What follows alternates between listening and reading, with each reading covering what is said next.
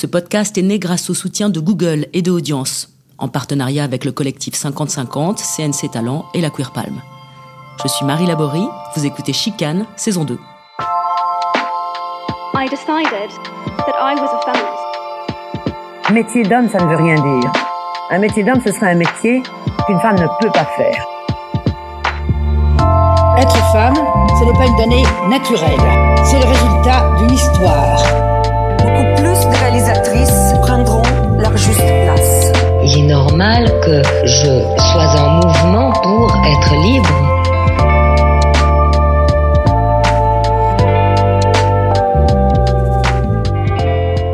Aujourd'hui à Cannes, je rencontre deux des coprésidentes du collectif 50-50, Julie Billy et Sandrine Brouwer. Bonjour.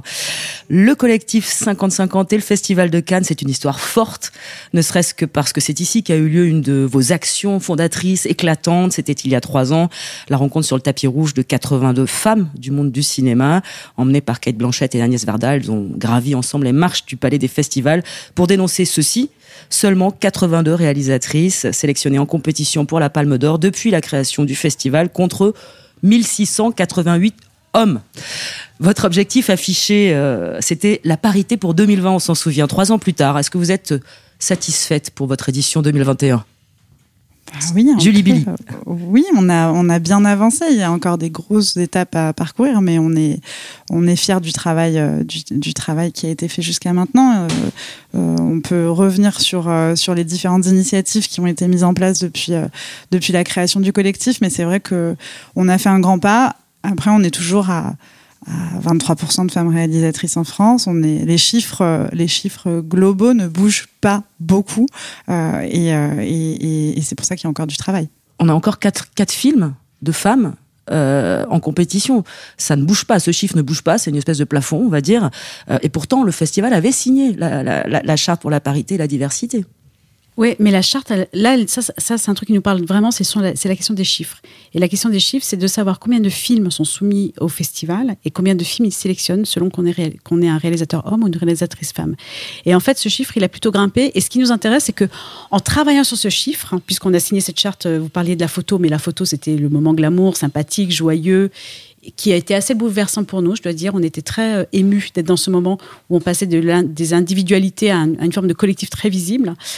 Euh, mais la charte festival, elle a euh, permis quelque chose qui est insidieux et qui finalement est, encore plus efficace que certaines mesures, qui c'est une invitation aux, aux, sélectionneurs des festivals de regarder ce qu'ils font, regarder comment ils travaillent, regarder ce qu'ils fabriquent comme sélection et est-ce qu'ils reproduisent, quel biais ils reproduisent ou sur quel biais ils essayent d'avoir prise pour arrêter effectivement d'être dans une sociologie euh, qui se reproduit en permanence.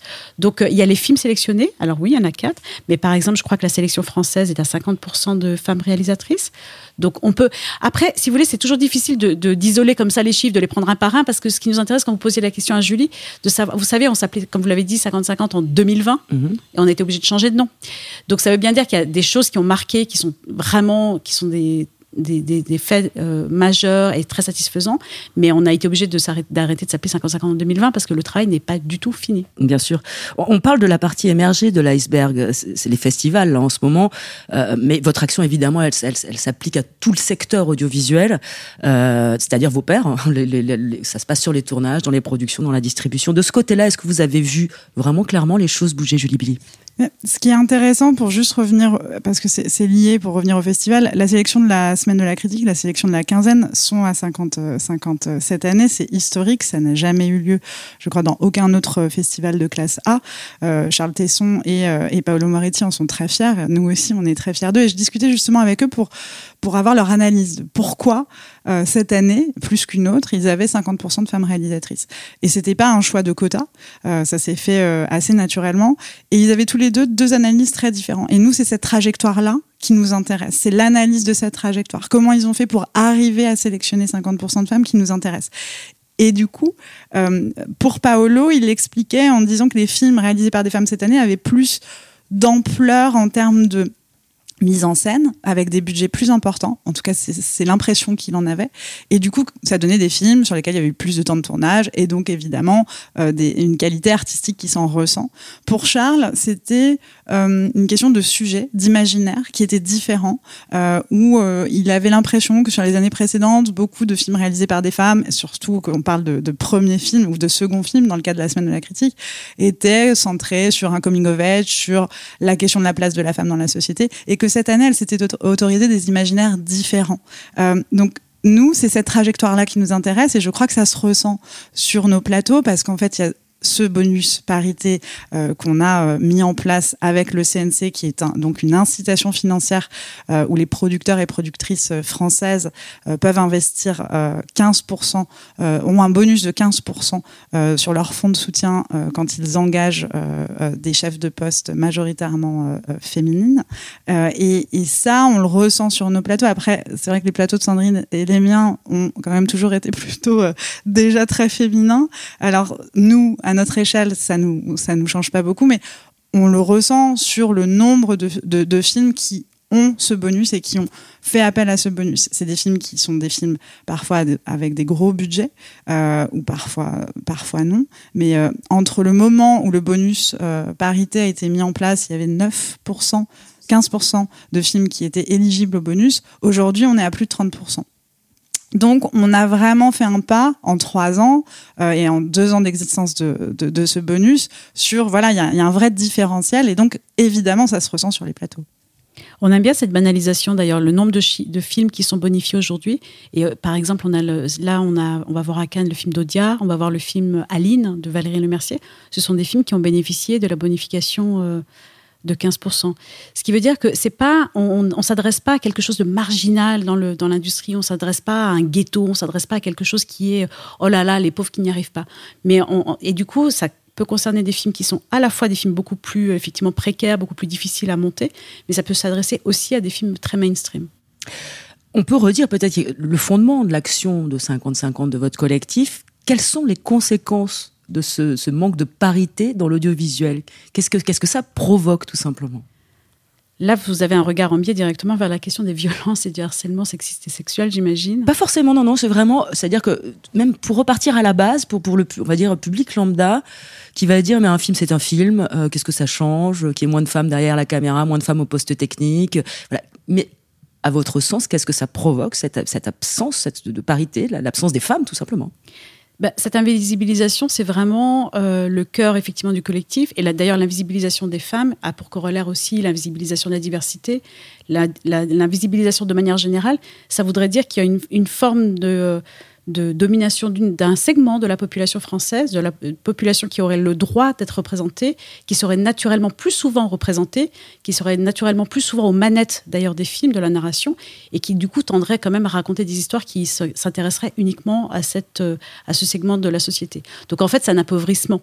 Mmh. Euh, cette, cette, invisibilisation correspond vraiment à une forme de tristesse, enfin quelque chose d'un peu, on peut dire un peu peut-être de, de, de, boring et de, de rétréci. Et en fait, le combat, je, crois que c'est aussi ce qui nous rassemble, c'est il y a une certaine joie à renouer, à retrouver juste euh, quelque chose qui ressemble plus à la société dans laquelle on vit et, euh, d'œuvrer à ça, très concrètement. Et ça, ça, ça, provoque, en effet, à nouveau, c'est une question d'imaginaire. Créer d'autres imaginaires euh, avec d'autres personnes qui se permettent d'oser créer d'autres imaginaires, bah, ça provoque une diversité de représentations dont la société a besoin aujourd'hui.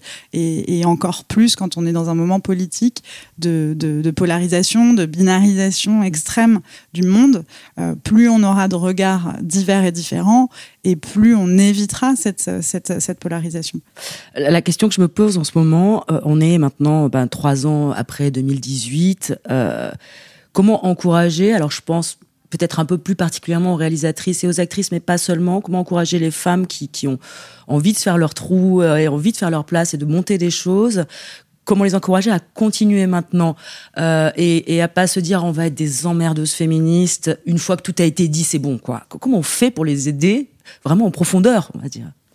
En fait, c'est hyper intéressant. À nouveau, je vais dire des chiffres. C'est un peu boring, c'est un peu mathématique, mais les chiffres, ils sont très parlants en, dans les écoles de cinéma, il y a 50% de femmes euh, réalisatrices. Sur les courts métrages, on est à 40%. Sur les premiers longs métrages, euh, on est à 32, si je me trompe pas. Et sur les, films, ensuite, on est à 23, euh, les films, euh, la moyenne générale des films. Et ensuite, quand on passe au budget, à plus de 6 millions d'euros, on tombe à 5%. Donc nous, là, là où on a envie de soutenir, de continuer le soutien et surtout de faire bouger ces chiffres qui ne bougent pas depuis trois ans, malgré tout ce qu'on a mis en place. Ça ne bouge pas, il n'y a pas d'évolution. Euh, et c'est des chiffres qui sont là depuis dix ans par ailleurs. hein. donc euh, c'est- ça, un- un- ça stagne. C'est comme les quatre films en compétition euh, officielle, ça stagne. Pour nous, l'accompagnement, il est euh, à plusieurs niveaux. On, on a lancé une, une, une opération de mentoring pour des jeunes professionnels, donc euh, des jeunes femmes et des jeunes hommes issus de la diversité euh, qui euh, ont déjà une première expérience professionnelle, mais qui ont besoin, euh, voilà, de, de rentrer dans le réseau, qui n'ont pas forcément le réseau. Donc ça, c'est un, un, un, un- une, une opération qu'on a lancée cette année et qui fonctionne euh, très bien. Et après, l'accompagnement sur justement comment on fait pour que les femmes n'arrêtent pas après leur premier film, qu'elles puissent arriver à faire un deuxième film, c'est justement de pousser les comités euh, de sélection des films, que ce soit au CNC, que ce soit en région, euh, à être paritaires, ce qui est le cas aujourd'hui, euh, à avoir différents regards. Ils ont encore beaucoup de travail à faire sur la diversité pour rendre ces comités plus divers. C'est- On n'en est pas encore là. Euh, mais y a, y a- ce travail, il est voilà, de continuer euh, la sensibilisation et la euh, conscientisation du- du- de notre public professionnel. Et ça, ça doit se faire à tous les étages, parce que par exemple, Julie a donné des chiffres, et je suis désolée, moi aussi, je vais juste en rajouter un. C'est la décote. Euh, on- quand on étudie, par exemple, la, la rémunération des réalisatrices versus celle des réalisateurs, ou des scénaristes, selon qu'ils sont hommes ou femmes, il y a une décote qui est euh, de 30%, 38% pour les uns et euh, 30% pour les autres. Ce qui veut dire que quelque part, il y a une forme de précarisation qui s'installe. Donc comment faire? Eh ben, effectivement, il faut s'attaquer à tous les étages. Ce dont Julie vient de parler, qui est effectivement la professionnalisation, mais il y a la poursuite. Et donc, on a certainement encore de nouveaux chantiers à ouvrir. Donc, euh, on je ne sais pas comment on va. Est-ce qu'on va s'appeler autrement? 50-50 pour 2050. Mais en tout cas, euh, ce qui est certain, c'est que c'est à chaque étage que ça se joue. Et notamment, cette question de économique, elle est très importante parce que, évidemment, vous savez, quand on fait un film, on fait appel à 10, 12 partenaires financiers et on est dans la libre entreprise et c'est bien normal et c'est nécessaire. On a besoin de travailler sur une on est dans une industrie du désir. Mais néanmoins, on voit que les minimums garantis sont aussi inférieurs en moyenne. hein. Depuis 10 ans, quand on prend les moyennes, les chiffres parlent et donc c'est systémique. Et donc le travail de sensibilisation dont parlait Julie est essentiel parce que quand on a les chiffres sous les yeux, je pense que petit à petit, on va aussi gagner euh, des alliés dans la bataille. Il ne s'agit pas que les femmes se battent pour les femmes et que ce soit un ghetto. En fait, on voudrait gagner quand même que l'industrie dans son ensemble se mobilise et fasse, attention quand ils font un chiffrage, quand ils s'investissent sur un film, de pas automatiquement appliquer cette décote de 30%. On a parlé rapidement de la diversité puisque vous avez accolé tout de suite ce mot de diversité à côté du mot parité parce que les mécanismes sont les mêmes, les mécanismes à l'œuvre sont les mêmes selon vous? Bah, oui, l'invisibilisation des femmes dont on a parlé tout à l'heure, ça veut dire quoi? Ça veut dire qu'il y a un groupe dominant qui, euh, dont on considère que c'est un peu la norme. En fait, voilà, c'est un déplacement de la norme. La norme, ben, c'est normal de voir des histoires de personnages masculins euh, qui occupent le terrain, plutôt blancs, qui occupent le terrain, et c'est un présupposé. En fait, c'est la norme et c'est un présupposé. Et euh, cet effacement du coup de la place des femmes, c'est la même chose que l'effacement de de la diversité.